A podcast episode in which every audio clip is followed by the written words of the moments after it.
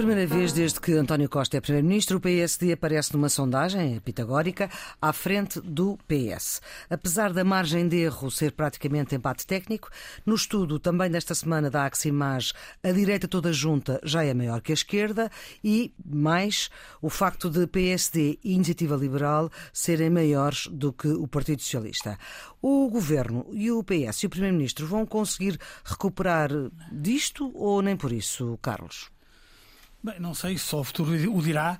Eh, vamos ser claros. Há muitos anos que o PST não aparecia em primeiro lugar em nenhuma sondagem. É verdade que as últimas sondagens tinham indicado um crescimento do PST, mas eh, eu diria step by step, portanto, uhum, devagarinho. devagarinho. O que resulta da sondagem é uma grande queda do Partido Socialista. E isso não é para estranhar. Nuno, o Governo, o PS e o Primeiro-Ministro vão conseguir recuperar disto ou nem por isso? Conseguir recuperar. Bem, é preciso, primeiro, em primeiro lugar, perceber eh, que sondagens são sondagens, não é? E que nós precisamos ainda de outras sondagens para uhum. podermos ter maior consistência naquilo que. Mas para já, eh, com estas? Para já, com estas, é natural que haja uma queda do Partido Socialista em função, digamos assim, do desgaste sucessivo do governo, mas recuperável, creio eu.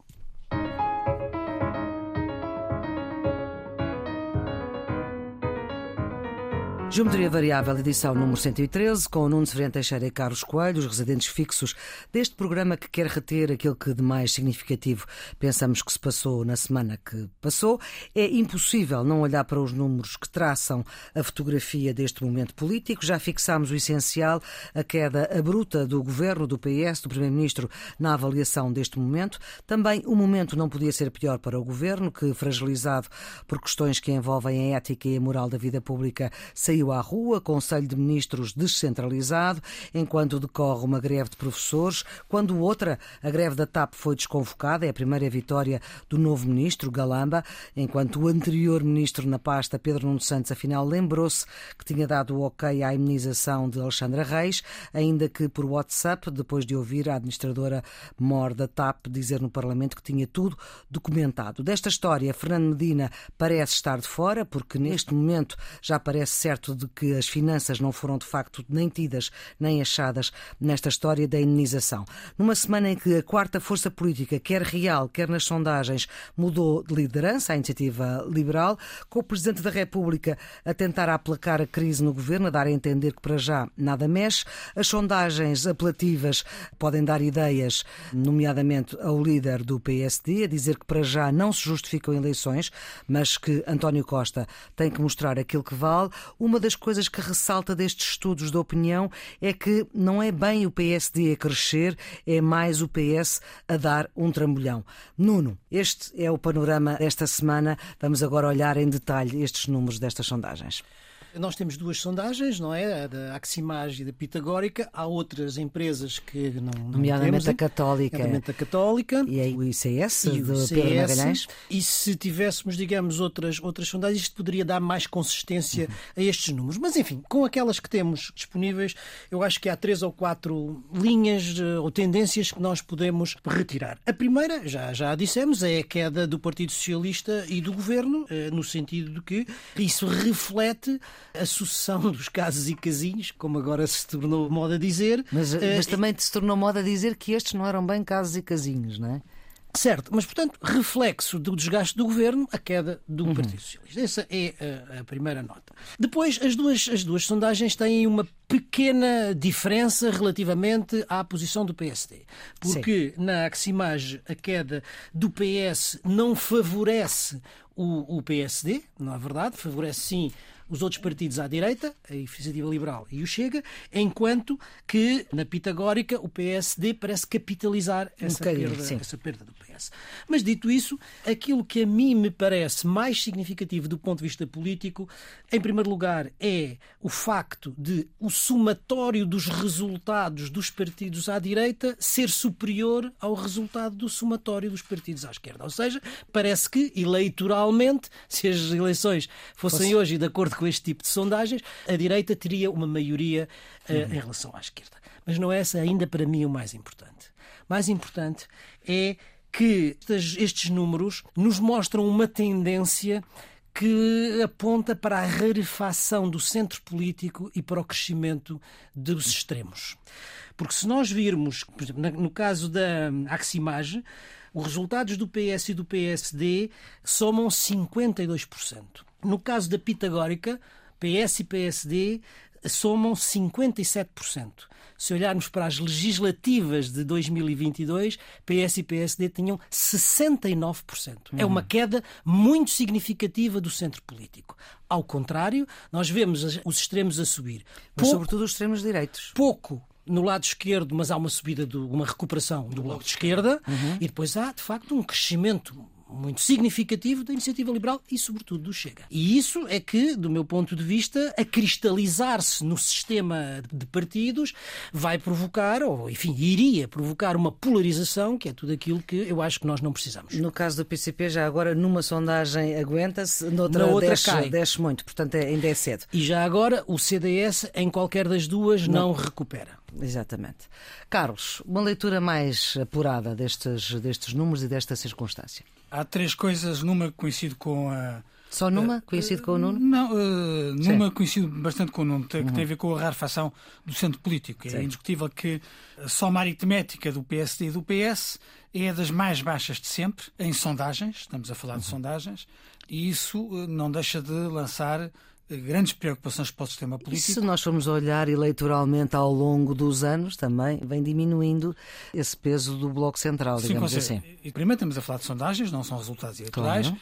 e depois estamos a falar de, de sondagens em que é muito difícil uh, projetar a composição da Assembleia da República, porque os votos das margens, uhum. uh, ou seja, os, os pequenos partidos Sim. em muitos círculos ou podem eleger ou podem não eleger, mas retirar uh, deputados a quem pode, em quem pode eleger. E, portanto, não temos dados suficientes para projetar como é que seria a Assembleia da República com esta sondagem. Uhum. A margem de erro é superior à margem de erro claro. da sondagem propriamente dita.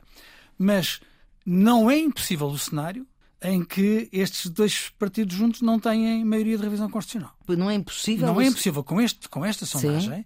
que a projeção dos votos em Sim. Eh, mandatos parlamentares cria uma situação em que o PS e o PSD juntos não têm a maioria de revisão constitucional, não têm dois terços. Não é, não é evidente, hein? pode acontecer, pode não acontecer, mas é isso que altera significativamente os dados do jogo. Uh, estes dois partidos do sistema, sozinhos, os dois, têm a maioria constitucional podem chegar a uma situação em que deixam de ter. E isso é uma, é uma situação preocupante para, para, para o sistema político. Agora, eu quero do PS ao contrário daquilo que o, que o Nuno, com muita generosidade, tentou dizer na pergunta inicial à Maria Flor Pedroso. Um, é uma queda acentuada um, e, a bruta? E, a bruta e que vai deixar marcas. Uhum. Não é de surpresa, quer dizer, a maior parte dos membros deste governo tem um problema de memória. Eu não quero uhum. ser insultuoso, não, mas tem um problema uhum. de memória. Uh, o Pedro Nuno Santos agora tinha dito que não sabia, descobriu uh, no telemóvel uma mensagem uh, que afinal permite concluir que ele afinal sabia. A Ministra da Agricultura nada sabia sobre a Secretária de Estado. Ah, o, o, ministro, o Ministro da, das Finanças, o Fernando Medina, nunca sabe de nada das matérias em que, em que é perguntado. O Ministro dos Negócios Estrangeiros, que, que, antigo Ministro da Defesa, João Gomes disse uma coisa na Assembleia e agora, afinal, eh, reconhece que se tinha esquecido que, que, tinha, que tinha informação sobre a derrapagem das obras uh, na defesa. E, portanto, há um problema com a memória. Eu acho que os portugueses começam-se a cansar disto. O desgaste da credibilidade do governo resulta muito, o Nuno chamou de casos e casinhos, mas num somatório de evidências em que diversos membros do governo têm um problema com memória. Os portugueses não gostam que, que, que os tomem por parvos e eu creio que isso acentua o desgaste deste governo para lá de todos os outros casos que nós já analisamos aqui no Geometria Variável. Mas aquilo que eu acho mais interessante na sondagem da Pitagórica são os números sobre o risco social. Há um capítulo todo da, da sondagem que é dedicada à identificação do risco social. Pessoas que reduzem suas aquisições aos bens alimentares de primeira necessidade, pessoas que começam a ter dificuldade em pagar a prestação da, da casa, casa, pessoas que assumem que nos próximos anos não vão ter nenhuma condições para, para fazer poupança e outras que revelam que gastaram todas as suas poupanças para suprir as dificuldades financeiras que tiveram na, no momento e, portanto, o conjunto de portugueses com risco social agravado está a aumentar. Hum. E esse é talvez o dado da sondagem mais preocupante, e esse também é um dado que induz um grande desgaste do governo. Porque o governo que aparece afogado em casas e casinhos é um governo que tem menos capacidade de resposta aos problemas reais dos portugueses. Uhum. Há uma coisa em que eu concordo com o Carlos, há outra coisa em que eu discordo completamente. O elemento social que decorre daí é muito importante. A leitura que eu faço não é idêntica à do Carlos relativamente à sua consequência. Há um progressivo divórcio entre a realidade social e o mundo da política. E isso é grave para o sistema político. No, Isso é aquilo que o Primeiro-Ministro fala um bocado da bolha, da bolha mediática, bolha ou, mediática, ou é para lá disso? Bolha mediática, bolha política, o que quiser. Isso envolve não só o governo, envolve as oposições e envolve a comunicação social. Porque todos estão divorciados da realidade social hum. e todos alimentam este tipo de casos uhum. e casinhos, procurando cada um destes elementos, comunicação social por umas razões, governo por outro, oposição por outra, retirar, digamos, partido dessa situação. Isso é o não concorda, vendo, que é que discorda do Não Carlos? vendo, não, porque não é só o governo. É o governo, é a oposição e é a comunicação social. Todos estes elementos contribuem para esse clima, que é um clima que progressivamente divorcia o mundo da política, ou se quiser a tal bolha mediática e política, da vida cotidiana dos portugueses. Os portugueses têm dificuldade quando vão ao supermercado em comprar tudo aquilo que precisam. Têm dificuldade em pagar as rendas das casas. Eh, têm dificuldade em não ter juros dos, dos depósitos que têm. Hum. No... E, entretanto, o governo a oposição, a comunicação social fazem este tipo de realidade. Qual é o problema? O problema é que os sociólogos sabem isto. O discurso cria realidade. E todo este clima e todo este discurso que se faz na comunicação social uhum. e que os políticos alimentam, a classe política, a elite uhum. política alimenta governo e, oposição, e oposições, tem depois reflexo sobre a forma como os portugueses vivem o seu cotidiano. E isso é que é grave. Há uma coisa que não tem razão. As consequências disto não afetam só o governo, claro. afeta toda, toda a vida política, toda a sociedade política. Agora, identifiquei o governo como uma das causas do problema. Certo, mas não é a única. Com certeza, mas é aquela que tem mais responsabilidade. É aquela que tem mais responsabilidade. Agora, sob o ponto de vista das consequências, eu acho que não tem toda a razão. Isto acaba por cair em cima de todos, exceto aqueles que são partidos contra o sistema. Uh, e esses é que vão beneficiar de uma situação em que há falta de confiança interna nos protagonistas e nas instituições. Exatamente. Isto Mas... cria falta de confiança nas instituições, isto cria falta de confiança no sistema e isto favorece aqueles que são contra o sistema. Uhum. E muitos dos partidos políticos, incluindo os da oposição, que eh, participam neste, neste movimento, não estão a ver que eles próprios no futuro podem vir a ser prejudicados. Ora bem, temos uma nova liderança na Iniciativa Liberal. Rui Rocha é o quarto presidente do partido, entrou para a iniciativa em 2020, foi quase diretor de campanha de Maian Gonçalves, que foi candidato à presidência da República. Uh, Rui Rocha é advogado, é consultor jurídico, aposta nos 15% da Iniciativa Liberal em novas eleições, aposta também em mudar Portugal, em entender-se com o PSD e deixar de fora o Chega. Foi um congresso do partido, é o quarto presidente de um partido que começou em 2017, estamos em 2023. Carlos. É um partido novo, ainda está com crise de crescimento. Por isso é que tem quatro, quatro líderes é, em tão pouco tempo. Agora, há uh, dois dados deste Congresso que não são particularmente simpáticos para a Iniciativa Liberal. A saber? a saber, um problema de imagem. A Iniciativa Liberal criou a imagem de um movimento moderno, com grandes quadros, grande qualidade, eh, e capaz de fazer um discurso disruptivo relativamente ao Estado, a imagem que o Congresso deixou foram debates de fraca qualidade, vamos ser claros. Eh, o espetáculo televisivo do Congresso uhum. da Iniciativa Liberal eh, não corresponde à imagem que a Iniciativa Liberal projetou de si. Houve uma congressista que chegou ao palco a dizer que não sabia se estava zangada o suficiente para poder falar daquele palco, porque muita gente gritava dali, não é? Não. Um, e, portanto, essa, essa, esse problema de imagem, se calhar era inevitável, uh, mas porque é diferente um partido que, que tem a sua narrativa assente na campanha mediática, nos outdoors e no discurso uhum. de dois ou três uh, responsáveis, ou uh, aquilo que resulta uh, da expressão livre de tantos congressistas que vão ao, uhum. à tribuna e dizem perante as câmaras, seu... aquela coisa toda. Uhum. Portanto, eu acho que há um problema de imagem que não uhum. beneficiou a iniciativa liberal. E depois há um problema de legitimidade da liderança, porque Rui Rocha ganha, mas ganha ao Congresso com uma margem mínima. Mas isso, por um uh, voto se ganha, por um voto se perde. Com certeza, mas, mas a verdade é que não a dá. A imagem de um, um partido-partido. Vamos ser claros. Se Luís Montenegro quando uh, derrotou Jorge Meira da Silva, tivesse uh, ganho, ganho, por, um por esta margem, uhum. não havia, ainda hoje estava a dizer que ele era um líder fraco porque uh, tinha, ganha, tinha ganho por uma unha negra. Uhum. Um, e, e, a verdade é que foi confortável a esmagadora maioria com que ele, com que ele ganhou e, e se permitiu um movimento de unidade Pelo menos do partido. essa questão ficar, ficar permitiu. Uma, uma, um movimento de unidade do partido à volta de Montenegro que eu não sei se vai acontecer o mesmo com o Rui Rocha, a, a despeito da sua opositora ter dito que Carla não ia, Castro. Carla Castro, que não ia alimentar divergências internas. Mas estes dois dados, a imagem do Congresso e a vitória por escassa margem, são dois dados que devem preocupar a nova liderança da Iniciativa Liberal. Nuno. Indiscutivelmente, a imagem não foi positiva do ponto de vista da elevação do debate político. Não, Estava à espera de outra coisa? Não, não é uma questão de surpresa. Não conheço hum. bem. Pareceu-me que, posso estar a ser injusto, que discutiam-se menos ideias e mais pessoas. Quer dizer que havia ali uma certa fulanização. Já há política, muitos vícios de partidos mas, antigos, não é? Mas eh, discutia-se mais ser... o partido do que o país. Exatamente, discutia-se mais o partido do que o país e, digamos, houve menos ideias do que propriamente. Posso estar a ser injusto, porque não conheço por dentro, mas foi a imagem com que fiquei do lado da comunicação social. Indiscutivelmente que também a percentagem pela qual se vence tem reflexo na legitimidade do líder. Esta aqui foi bastante, bastante renhida e quase metade-metade. Quer dizer, em primeiro lugar, da capacidade do líder de alargar a sua base de apoio interna e também, como já disse, a candidata de não fazer oposição interna e agora criarem unidade. Vamos ver, o futuro vai dizer.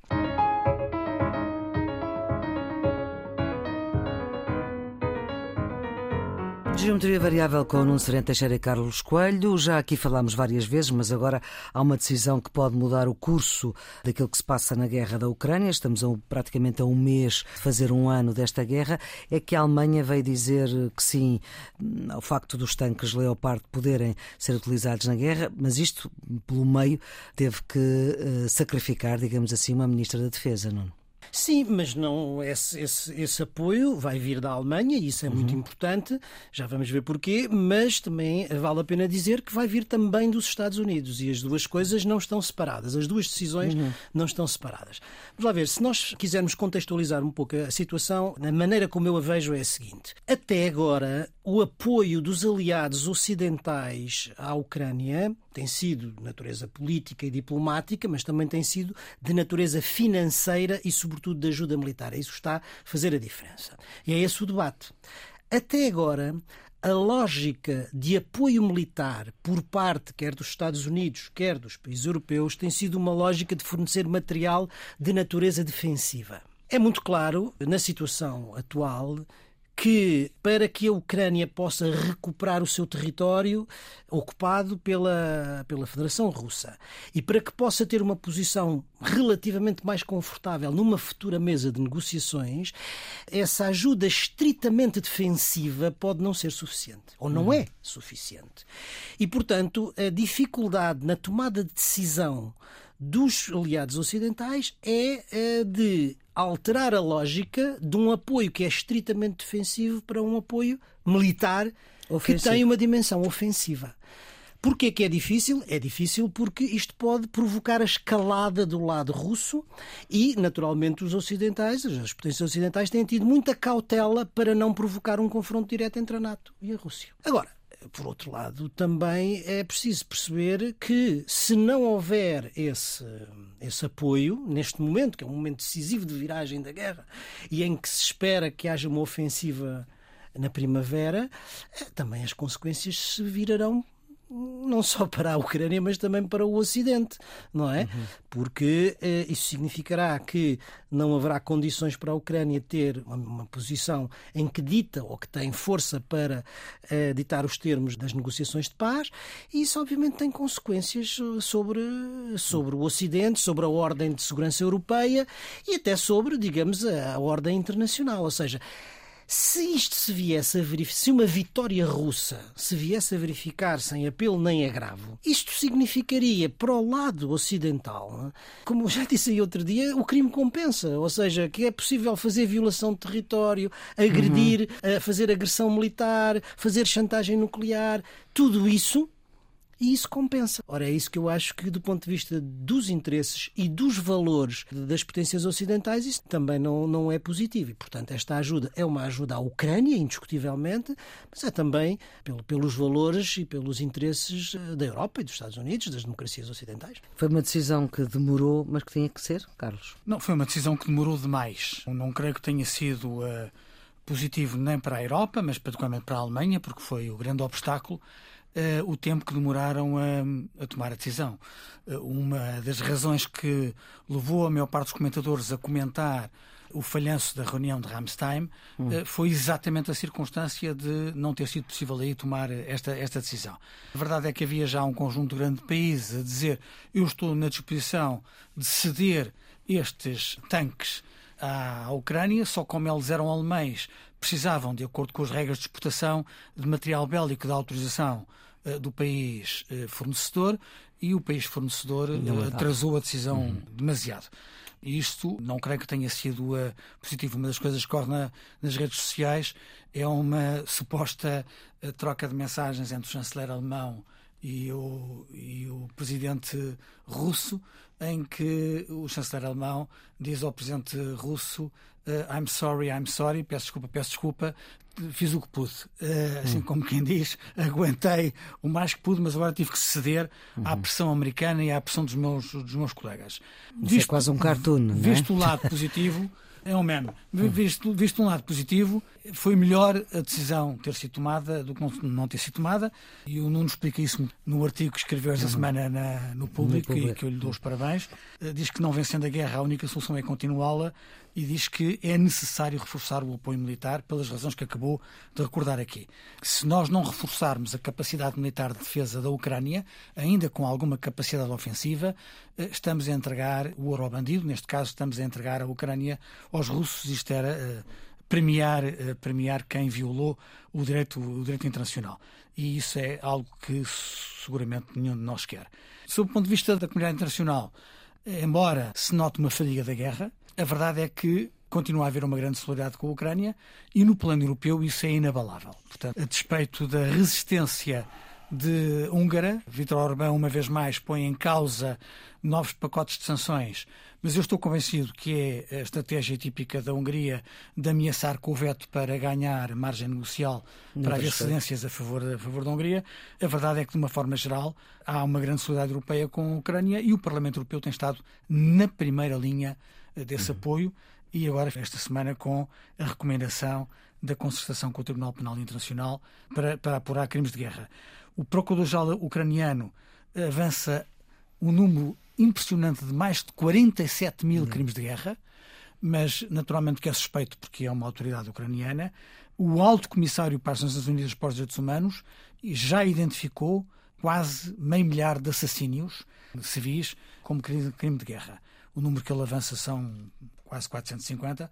Em qualquer circunstância, a comunidade internacional tem que fazer alguma coisa para que a impunidade não prevaleça. Estou de acordo com quando o Carlos diz que a decisão podia uhum. ter sido mais cedo, mas eh, também era preciso que ela fosse tomada por consenso.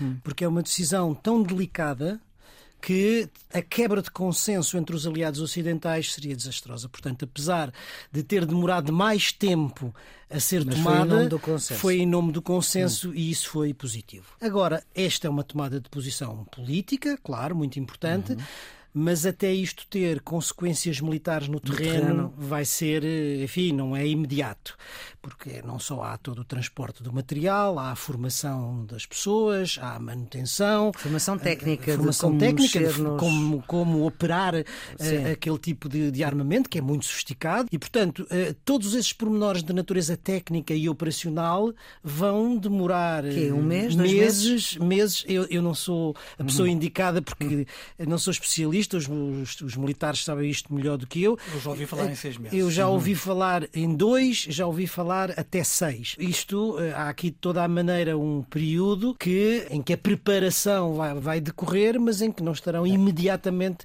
sobre o terreno. E isso é importante porque uhum. a ofensiva a vir é uma ofensiva de primavera. Não? Se for seis, vai para lá da primavera. Vai pois, chegar exatamente. Numa reunião internacional do PS europeu que aconteceu esta semana em Lisboa, o antigo primeiro-ministro espanhol José Luís Rodrigues Zapatero veio dizer que a extrema-direita em Portugal vai definhar como eh, considera que aconteceu em Espanha.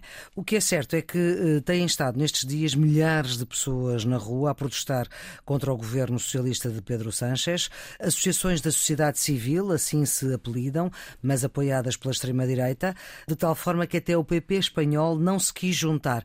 Tem razão Zapatero, uh, Carlos Coelho? Não sei se Zapatero tem razão ou não. Vamos ter duas eleições importantes em Espanha este ano, em maio, regionais e no final do ano legislativas, uhum. que vão uh, tirar isso a limpo. Isto é, uhum. vão dizer se o Vox, que é a extrema-direita espanhola, vai ficar engolido por uma lógica de bipolarização entre o PP e o, e o PSOE, o Partido Socialista Obreiro Espanhol, ou se se vai constituir como terceira força com peso e, portanto, desequilibrar eh, esta, esta relação. As últimas sondagens dizem que os cidadãos não têm grande capacidade de recuperação. Uhum. É uma realidade que existiu durante algum tempo em Espanha, mas que eh, supostamente dificilmente vai recuperar. Mas só os resultados eleitorais no final do ano é que nos dirão se Zapatero tem ou não tem razão. Agora, há um outro problema em Espanha, é um problema do Estado de Direito. Nós não concebemos a democracia sem o Estado de Direito. O Estado de Direito assenta no respeito pela lei e no princípio da separação de poderes. E temos um contencioso muito complicado a propósito do Poder Judicial. E aqui eu acho que estão todos a portar-se mal, para hum. ser completamente honesto. O PP eh, espanhol está a portar-se mal porque está a fazer da sua luta política refém a cúpula do sistema judiciário espanhol. Eh, para explicar isto bem, há um conjunto de decisões, sobretudo de escolhas, de eleições que se têm que fazer, que é para o órgão de tutela, o Conselho Superior de Magistratura uhum. espanhol, que tem outra designação e uh, o Tribunal Constitucional, que estão congeladas porque os dois principais partidos, o PSOE e o PP, não se entendem. Olha, a verdade é que isto está a bloquear o sistema judicial em Espanha. Para ter uma ideia, há mandatos no Tribunal Constitucional que já estão caducados há quatro anos e não se conseguem uh, renovar. renovar. O PSOE uh, decidiu fazer uma jogada que foi alterar a lei orgânica e dizer que as decisões que eram tomadas por maioria qualificada, 3 quintos se a memória me não trai, poderiam passar a ser por maioria simples. Ora, isto é um erro crasso, porque hoje está o PSOE no governo, claro. amanhã está o PP, e, portanto, é tornar a cúpula do Poder Judicial Como? completamente instrumentalizável por quem quer que esteja no, no governo, uhum. hoje ou amanhã. Portanto, eu acho que é, que é um erro crasso. E para lá disso, para lá disso, houve outras duas decisões do governo de Sanchez muito condenáveis.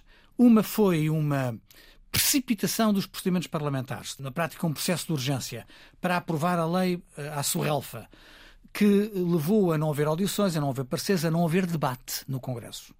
Uhum. E aquilo ser aprovado de subtão, foi aprovado de subtão no Congresso, não foi no Senado, porque o Tribunal suspendeu os procedimentos. É a primeira vez em quatro décadas de democracia espanhola que o Tribunal se intromete no processo legislativo, o que levou o PSOE a dizer eh, que temos o Poder Judicial a impedir o exercício da democracia e o PP a dizer que até os órgãos de soberania têm que seguir a lei e não podem fazer atropelos à uhum. legalidade. Portanto, duas opiniões diferentes sobre se estamos a pôr ou não em causa a democracia, a democracia espanhola.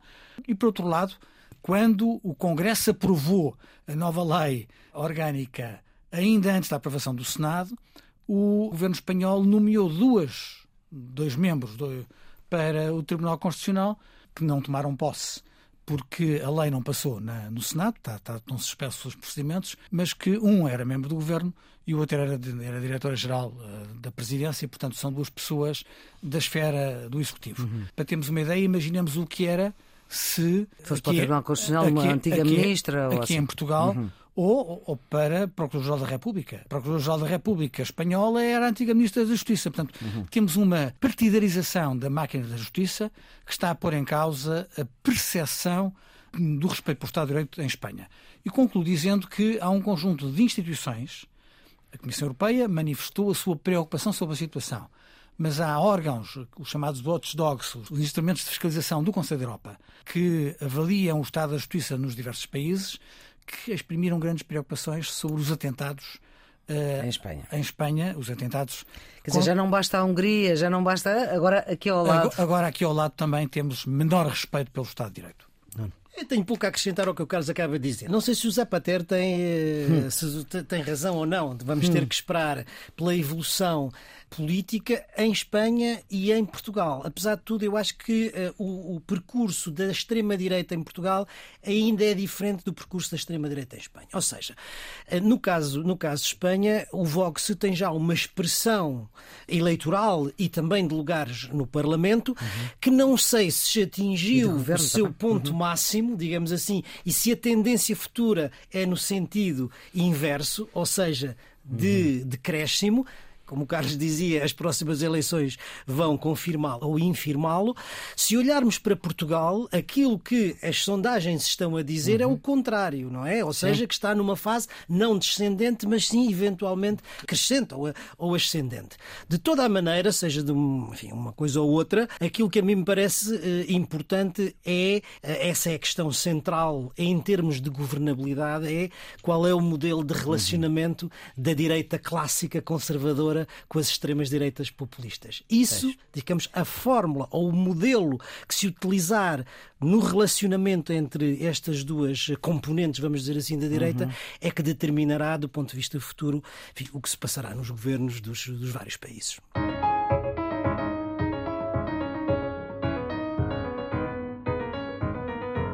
Ora, vamos para os redondos, bicudos e quadrados. Uh, redondos, Nuno? Vai esta semana para o primeiro filme português nomeado para os hum. Oscars. Uma curta-metragem de animação chamada Ice Merchants, do jovem realizador João Gonzalez. Que não é espanhol, apesar de... Não é espanhol, é português. Compete na categoria de curta-metragem e é o primeiro filme português a ir aos Oscars. Já depois de ter tido também um prémio no Festival, no Festival de Cannes. É uma história bonita de um pai e um filho que produzem gelo na sua casa no alto da montanha à beira do precipício e que todos os dias saltam de paraquedas para vir vender o gelo à aldeia. A 12 de março vamos saber se foi ou não foi galardoado com a estatueta mais famosa do mundo, mas para o cinema português eu acho que é já, digamos assim, uma vitória e é já uhum. como que vale o ouro por si. Não é? Uhum. Ora bem. Carlos. É a criação da capital europeia do comércio local. O Parlamento Europeu aprovou a criação da capital europeia do comércio local depois de um processo que teve início numa petição que foi dirigida aos deputados, o que é um belo sinal para a participação cidadã. Num tempo de dificuldades económicas que todos sentimos, é importante chamar a atenção para o comércio local e para as pequenas e médias empresas, que representam 99% das empresas europeias e empregam mais de 100 milhões de pessoas em toda a Europa. Quadrado, Nuno. Para o eventual retrocesso na criminalização da defesa dos animais. Os mais distraídos talvez só tenham dado por isso por causa da grande manifestação no domingo em Lisboa em defesa dos animais, mas o facto é que o Ministério Público solicitou ao Tribunal Constitucional que declarasse a inconstitucionalidade da criminalização dos maus tratos aos animais. Eu tenho dificuldade em imaginar o que é que passa na cabeça do Ministério Público para pedir a inconstitucionalidade desta lei. Enfim, me admito que possa haver razão, mas eu tenho muita dificuldade em compreendê-lo. E já aqui o disse que não deve ser a sociedade que tem que adaptar-se ao direito, é pelo contrário, o direito que tem que adaptar-se à evolução das, das sociedades. E eu espero que os apelos, o grande apelo da sociedade civil, o apoio do governo e do próprio Presidente da República sejam suficientes para, ou por clarificação dos conceitos da lei, ou pela revisão constitucional, eh, assim ponha termo a este possível retrocesso civilizacional que uhum. constituiria tornar inconstitucional uma lei que criminaliza os maus tratos aos animais de companhia. Como coelho, bate palmas com as duas patas da frente. e o seu quadrado, Carlos? O meu quadrado vai para os desafios colocados pelas novas formas de mobilidade, sobretudo na mobilidade urbana. As trotinetes elétricas estão a multiplicar-se por todo o país, circulam um pouco sem regra eh, em estradas, passeios, ciclovias e outras vias. O presidente do INEM alertou esta semana para os riscos destes veículos e afirmou que um em cada três feridos com acidentes em envolver trotinetas, bicicletas e skates são feridos graves. Eh, no caso das bicicletas, temos assistido a um fenómeno interessante na instalação de ciclovias. No caso dos skates, o fenómeno é particular e circunscrito. No caso das trotinetes, há uma falta generalizada de organização da mobilidade dita suave tirando honrosas exceções particulares, como a Câmara de Lisboa eh, com Carlos Moedas. É algo que temos que ver com muito cuidado. Bicudos, Nuno. Meu bicudo vai para os sinais crescentes da pobreza em Portugal. Já aqui falámos disso há pouco, a propósito uhum. do divórcio entre a bolha político-mediática e a sociedade portuguesa. Apareceu a notícia de que cerca de 1.100 refeições são distribuídas diariamente pelas ruas na noite de Lisboa por diversas organizações não governamentais. Isto nós já sabíamos. Mas o que não sabíamos é que isto não é só para pessoas em situação de sem-abrigo. São pessoas que têm trabalho, que têm casa, que têm família e que recorrem a este tipo de refeições porque já não têm capacidade para fazer face a isso com o rendimento familiar. Ou seja, têm que escolher entre pagar a renda da casa ou comprar a comida. É uma situação muito preocupante na nossa sociedade. Carlos. O meu bicudo vai para as consequências da guerra da Ucrânia nas crianças e na sua educação. No Dia Internacional da Educação, a Unicef revelou que estima que a guerra afeta a educação de 5 milhões de crianças ucranianas. Depois do Covid-19, o regresso às escolas foi interrompido pela invasão ilegal, hum. imoral e injustificada de Putin, o que significa que há crianças ucranianas que estão há vários anos Sim, com problemas nas suas aprendizagens. Isto é um problema que na Ucrânia atinge uma dimensão preocupante. Eh, noutros países, só com o Covid, atinge muitas crianças. E agora em Portugal, com as greves, temos também problemas com as aprendizagens. Uhum. E pistas de fim de semana? Carlos, qual é que é a sua? Um livro de António Barreto, chamado Três Retratos, hum. Salazar, Cunhal e Soares. Uh, António Barreto faz o retrato dos três, faz uma comparação entre os três. Ele diz que sem eles o século XX teria sido diferente, poderiam ser outros ou nenhum, mas dado que cada momento ou em cada grande questão nacional impunha as suas inércias.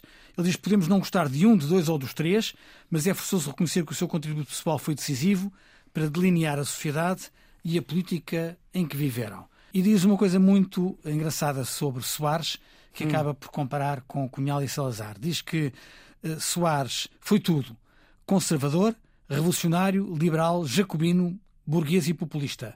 Teve muito poder, que nunca usurpou, recebeu sempre do povo eleitor que também soube derrotá-lo quando quis. Foi o que mais liberdade deu aos seus compatriotas. Mas nunca chegou a ser um mito ou uma crença, como Salazar e Cunhal. Ao contrário deles, nunca foi temido nem receado. Interessante.